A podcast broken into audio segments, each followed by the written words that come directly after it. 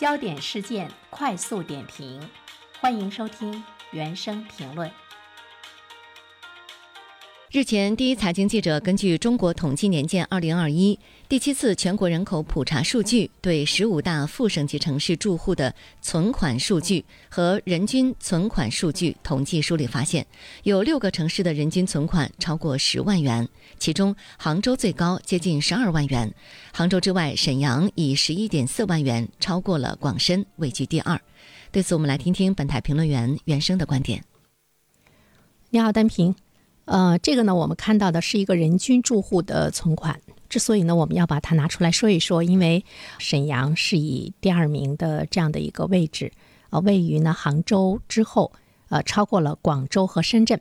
同时呢，大连这座城市啊，也是呢位于前面。呃，它的住户人均的存款跟深圳的差距呢都是很小啊。呃，具体的数字呢？我们看这个杭州呢，它的人均存款是十一点九万元，沈阳是十一点四万元，广州呢是十一点一万元，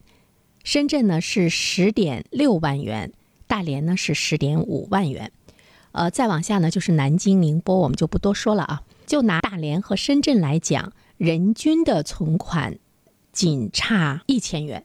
呃，可能大家会觉得有一些不可思议啊，因为深圳嘛。这座城市，我们不拿它和大连相比。它和全国几乎所有的城市相比的话，我们都会觉得它是一座非常富有的城市啊，因为跟这个城市发展的历史啊等等各个方面，它有很多的先天的一种优势啊。呃，它又是一座新的这个移民城市，很多的政策呀、人口的吸引力啊等等各个方面。所以说呢，当我们看到这个调查的结果出来之后呢，应该需要思考一下，为什么沈阳和大连这两座城市它的人均的这个存款在全国来说呢，排的是比较靠前。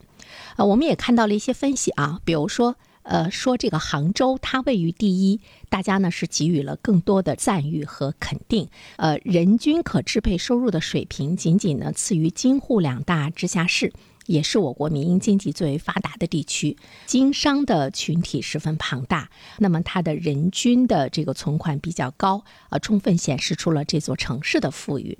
那我们看到呢，在分析沈阳，它呢是位于第二，包括呢大连跟深圳的差距呢很小。说为什么这两个来自于东北的副省级城市的人均存款会是比较多呢？这里面说到了一个人口的老龄化的程度，说老年人不怎么爱花钱，他愿意把钱呢存起来。另外一方面的话呢，应该呢是跟人口的数量啊有比较大的关系，因为说到人均嘛，那么你的住户的存款的余额，你要除以你到底呢有多。少人从住户的存款余额的排名来比的话呢？沈阳、呃大连，其实包括呢后面说到的长春和哈尔滨都不占有呢优势啊。但是呢，因为人口相对比来说呢，呃比较少，所以说一除，那么人均呢就会是比较多。所以这个里面呢，需要我们引起重视的呢，就是一个人口的流失的问题。东北的这些城市来说呢，是值得关注的。但是呢，沈阳、大连，我们同样把它和东北的另外两座城市比较，比如说我们跟长春、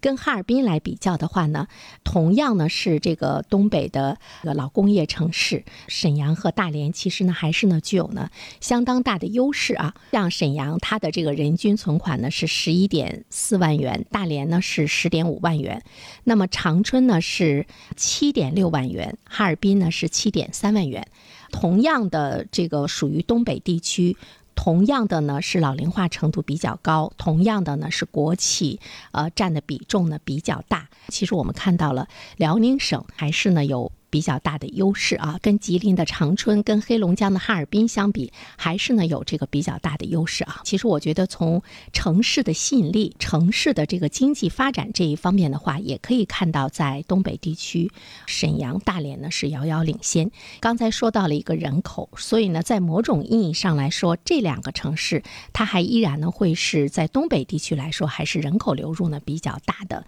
另外一方面的话呢，其实我们关注到的呃就是一个。房价的问题，在一些经济比较发达的这个地区，比如说排在沈阳之后的广州、深圳，排在大连之后的南京、宁波、武汉等等，说这些地区呢，它的房价啊比东北地区的房价呢会高，那么人们。把这个钱都用来呢去这个还房贷了。那相对比来说呢，东北地区的房价在全国来说，可能它还是属于一个低洼区。对于生活在这座城市中的人们来说，在还贷方面的压力呢没有那么大，那么生活相对比来说压力呢会小一些。所以说呢，存款呢也会多一些。但是不管怎么说，如果是这样的话，那相对比来说，房价的这个对人口的这个吸引，或许来说呢也是我们的优势哈。那么这样的一个排名，它显示出了城市所具备的各种各样的一个特点，或许呢，它会成为一个固化的状态呢，也值得我们去看。我们在人口、在老龄化等等，在很多的方面和别的城市的一种差距吧。好了，单平，